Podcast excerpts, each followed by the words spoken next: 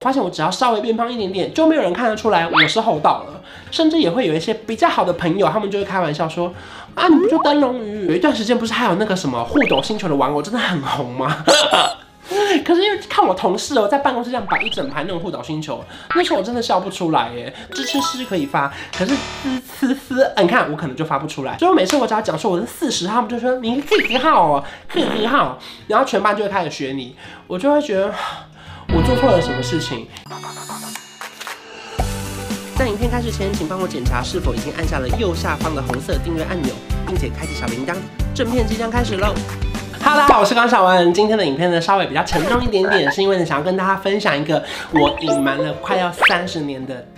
秘密。今天想要跟大家聊呢，就是其实，在三十岁的这一年呢，我做了一个大决定。什么大决定呢？就是呢，我决定要去动正顎手术了。其实呢，这件事情呢，我从以前到现在，就是打从我心底一直很想要做的事情。为什么要动正顎手术呢？我相信有非常多人呢，可能在影片里面已经发现了，也可能根本没有发现，甚至你可能觉得根本没关系，不影响我喜欢观赏我的影片。可是你可能会觉得啊，咬字有点不清楚，会不会其实有时候是因为为这样的关系？造成的呢，就是呢，我的上排牙齿呢，其实是在下排牙齿的里面。我给你们看一下，大概长这样，就是笑起来的时候呢，会这样子。然后呢，其实我每次都想办法尽量让它隐藏在里面，然后不要被大家发现。我当然有时候会看到有些留言说，哎呀，这个主持人互抖很严重，或者是说他有点地包天。当然，我不是说哎呀自己觉得很心虚什么，是因为我真的没有准备好要公开或是面对这件事情，所以我就不断的想要隐藏自己我认为的一个缺点。从小到大，我一开始发现的时候是我非常非常小的时候，家人就会跟我讲说，光头你不要担心，你只要用舌头一直舔，然后每天这样。他说：“你只要一直舔，一直舔，一直舔，你的上排牙齿就会有一天到下排牙齿的外面，跟别人有可能可以一样。边长大，然后去看了医生之后呢，后来才知道牙医就跟你说，其实呢，你一直舔是不可能真的长出来的。现在想起来，嗯。”当然，如果说我想要改善这个问题，应该要怎么做？因为确实呢，会造成哪些问题？第一个，你的咬合不正，可能会造成的发音不清楚；第二个，可能是你的吃东西没有办法那么的咀嚼方便。例如说呢，我三十年以来我吃东西的方式呢，我 always 就是把我的食物送到我的后面的地方，用我的后面去咬它。有时候牙刷比较不好刷到后面，或是看不清楚，所以呢，有时候后面你会变得是比较累积比较多的牙垢，或是比较因为没有可能刷干净的原因，造成一些呃蛀牙需要根管治疗各式各样的原因。然后前面的牙。齿呢，因为它是咬合不正的状态，所以呢，它几乎是没有办法前面吃东西的。通常呢，只要是咬到那种猪肋排啊、羊排啊，或是有带筋的牛排啊，我是基本上没有办法吃的，因为我这边根本切不断，就是因为我我咬不到，因为。我怎么咬这边都切不断，所以呢，所有东西我都必须要靠后面，所以能够避免，例如说可能像是别人可以用嘴巴剥虾子，一切出来咔就剥完了，可是我没有办法，因为我的牙齿是没有办法正确咬合的情况下，我没有办法用正前方的门牙去做任何的事情。可当然呢，不幸中的大幸就是，真的很幸运，是我家人把我的牙齿生得非常非常的整齐，而且很白皙。没有动过任何的光疗美白，我现在是可以看起来好像是一口白牙，以及相对整齐，没有什么排列组合的大问题。可是为了被别人发现这件事情呢，其实我自己当然做了非常非常多的心理建设。例如说，可能以前拍照的时候，大家可能会看到观赏我有非常多的照片，像是有嘟嘴的照片，或是有张嘴的照片，所以我大部分都是就。收过一个厂商的邀请，就是说，呃，可不可以请麻烦观赏露出上排牙齿的八颗？后来那个案子虽然说品牌很大，我也很喜欢，可是我就忍痛推掉，因为你看到这样。这样真的很尴尬，因为我没有办法只露出上排牙齿。如果我真心的就是正常微笑，它可能会长这样，就是就长这种，就是确实跟别人有点不太一样。然后我自己一直都没有办法真正去面对这件事情，然后也没有办法去正视它。小时候到现在，自己印象深刻的事件，一开始可能是在学校的时候，可能全班在，例如说我小时候的座号是四十号，因为我的咬合不正，导致呢一些唇齿音没有办法发清楚。别人可能支持师可以发，可是嘶。嘶嘶，你看我可能就发不出来。所以每次我只要讲说我是四十号，他们就说你四十号哦，四十号，然后全班就会开始学你，我就会觉得我做错了什么事情，甚至有有时候我就会避免讲嘿哈。例如说老师一讲到三十九号，我就会觉得说老师下一个是我，我会用大量的单字、大量的词汇、大量的句子去代替我要讲出嘿哈这句话，或者说你洗澡了吗？就是有时候听起来大家可能会变成是你洗澡了吗？就是。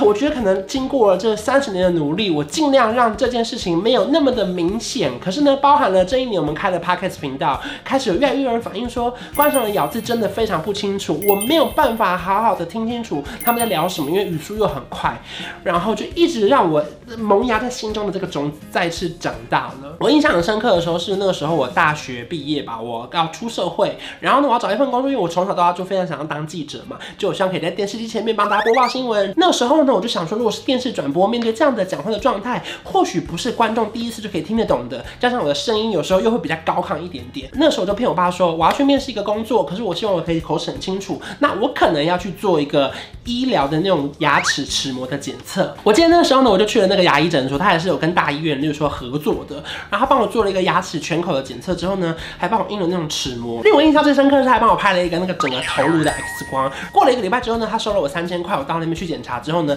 他就把所有的 X 光啪啪啪拍给我看，然后呢让我看到说，哦，原来我的脸其实是有一点点歪一边的。我因为牙齿排列不正的关系，所以呢，我到这边其实脸有点稍微的歪一边。可是因为平常每一个人的脸都稍微有一点点不对称，所以在我的遮瑕功力之下呢，可能大家比较看不出来。因为下排牙齿有一点点歪一边，导致呢有时候讲话这边会不清楚，然后呢咬东西不方便，甚至可能发音没有那么精确。戴牙套以外呢，你必须要做到一个非常大的事情，叫做正颚手术。当时我并不知道什么叫做正顎手术，我就上网查什么叫正颚手术，才知道说原来呢你可能需要经过一个全身麻醉。总之呢，它就是透过一些医疗技术呢，把你这个下排牙齿这样。推进去，推进去的同时呢，上排牙齿可能透过戴牙套的方式呢，尽量把它拉出来。哦，原来这个动手术可能要花将近五十万的新台币，我就作罢。因为当时呢，我确实在大学打工，我存了五十万，可能那是我要拿去还学贷的钱。我并没有多余的经济能力，其实去负担这件事情，更不用说家里的经济状况，并不是说我想要去做一个五十万的手术，甚至这个手术在大人的眼里可能是觉得非必要，他会觉得你现在也活得好好的。当然，可能因为我不想让大家看起来感觉好像稍微的有一点点厚道，有一点互动。然后呢，所以呢，后来在大学的时候呢，我就一直不断的吃胖，发现我只要稍微变胖一点点，就没有人看得出来我是厚道了。就是我只要脸变胖了，这边就会长肉，这边长肉之后呢，我的下巴就不会出来了，甚至也会有一些比较好的朋友，他们就会开玩笑说，啊，你不就灯笼鱼啊，你不就是什么陈为民，那你不就是月亮脸？当然马脸，就是我们有听过非常多的绰号，甚至我觉得最难过最难过的就是有一段时间不是还有那个什么互斗星球的玩偶真的很红吗？可是因为看我同事哦，在办公室这样摆一整排那种护岛星球，那时候我真的笑不出来耶。当然，其实说真的，某种程度我觉得他们是可爱的。可是因为可能当自己的身上有这样的特色或这样的器官的时候，你会觉得哈，你会觉得那是一种心虚吧？就觉得你们是不是在笑我？你们真的觉得这样的长相很疗愈吗？如果这样的长相出现在人类身上，你会喜欢吗？从小到大，内心里面有非常多的声音问我们自己说该怎么做，怎么样会更好，怎么样可以跟别人一样，怎么样可以不用害怕自己跟别人不一样。自己印象最深刻的是我做了一个很大的改变，因为小时候我们不是都会有那种垫板嘛，上面不是都会有 b p m f d t n 吗？然后我把我所有不能发的音在上面写掉，例如说什么滋滋滋我发不出来，然后它对应的，例如说有哪些数字，例如说四十四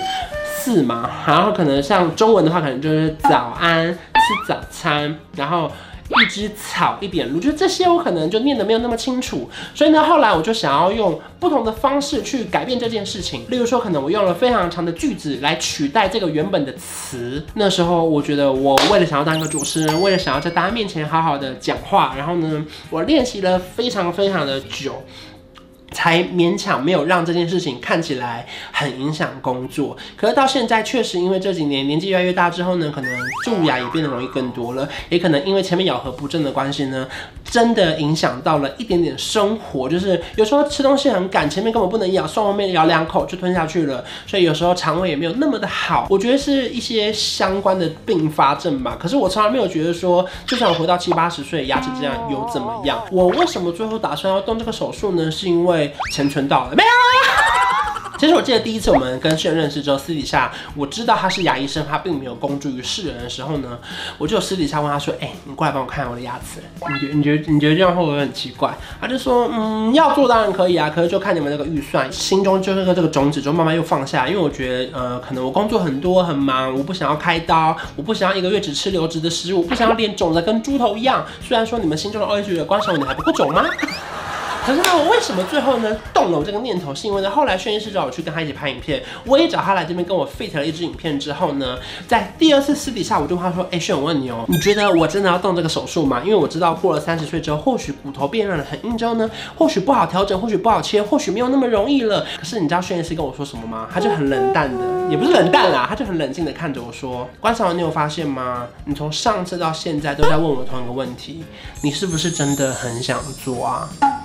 然后那时候我就脑中就很像跑马灯，跑过了我以前可能被别人笑的照片，觉得自己跟别人不一样，然后一直很想做这件事情。我又回头想说，天哪，以前这么努力赚钱，就是想要好好的存钱，然后也没有什么特别想买什么东西。然后以前就是为了想说，好好的能不能够让自己变得更喜欢的样子，怎么会因为到了现在之后呢，我却不敢了？我不知道大家有没有类似的经历，就是以前一直为了一个目标然后去完成，没想到当你越来越接近那个目标的时候，你却觉得好空哦，会不会因为这样做我就失去了什么？你怎么却不敢了呢？你怎么你却不敢了呢？所以呢，在今年三十岁的时候呢，我其实内心就有一个种子，然后现在刚好又过了半年的时间，我可能在接下来的时间呢，可能会开始戴牙套，开始会做手术，或许有可能会消失一段时间，或许更新的频率没有办法那么长，或许工作可能没有办法接得这么满，这都是我必须要去面对、去承担的。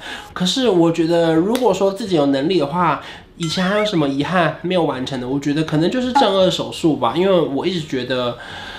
嗯，从小到大都真的很想做，可是却因为不管是现实也好，觉得被工作捆绑也好，我却。差一点点要放弃了，也很谢谢轩医师一直的鼓励我，告诉我说一定也可以做到。你想做，那你就去做啊。然后我就花了很多时间跟我自己对话，问说，对啊，关韶文，如果你想做，Why not？我最常问自己的就是 Why not，不是 Why。或许以前可能嗯躲躲藏藏，或是没有正式面对这件事情，是因为我觉得当我们自己还没有办法正式放下它，或是接受它，或是习惯它，我们没有办法准备好把这件事情公开面对大家的时候，或许。可能曾经有一点点的那么的不勇敢，在此我也跟我曾经就是没有回复的，甚至可能曾经删过什么地包天的留言，我觉得很不好意思。那个时候我真的还没有准备好，可是现在我可能我不确定我准备好了没有，可是我是必须要跟大家说，或许在接下来的两三个月，你们会看到一些我开始戴牙套了，我开始准备好了。那如果可以的话，我也希望说在。接下来的过程中，或许我可以记录我自己的手术的过程、拍照过程跟心理的转变。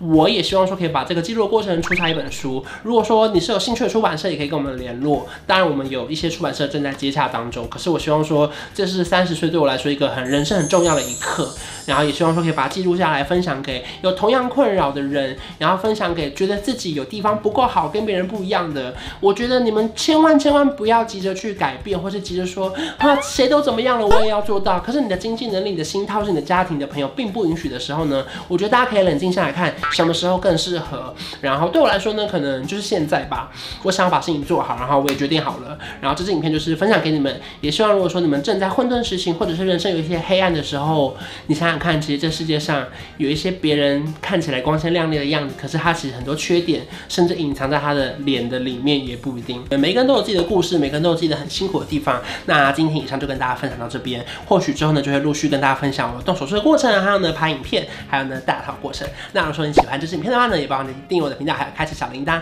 那如果你本身呢也是有戴牙套，是有经历过正顎手术的话，也欢迎私信我的 IG，还有呢加入我的 LINE 的官方账号小鼠 K 渊 K 渊，跟我分享一些要注意的事情。还有呢，我还要准备好什么样的心态其实我很紧张那我们下期见拜拜。我调个色有气氛一起随手关关灯开冷气配电扇别忘了要关上门买家电找认真就像找到对的